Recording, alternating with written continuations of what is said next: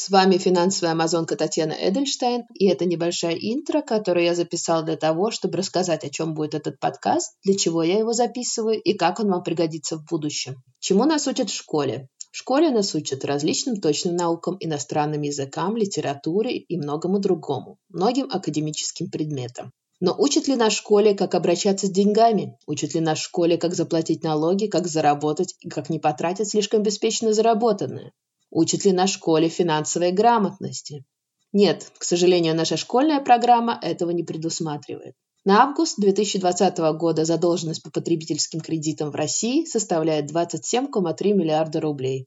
Это значит, выводя математическое среднее, учитывая, что население России составляет примерно 146 миллионов человек, что каждый житель России имеет задолженность по потребительским кредитам в размере 187 рублей. И это только задолженность задолженность, а не сумма долга.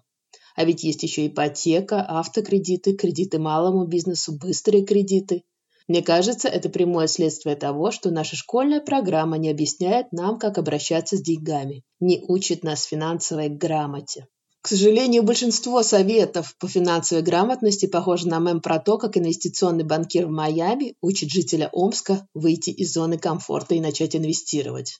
Этот подкаст можете использовать для себя как менеджер среднего звена, у которого нет больших накоплений, так и продавец из пятерочки.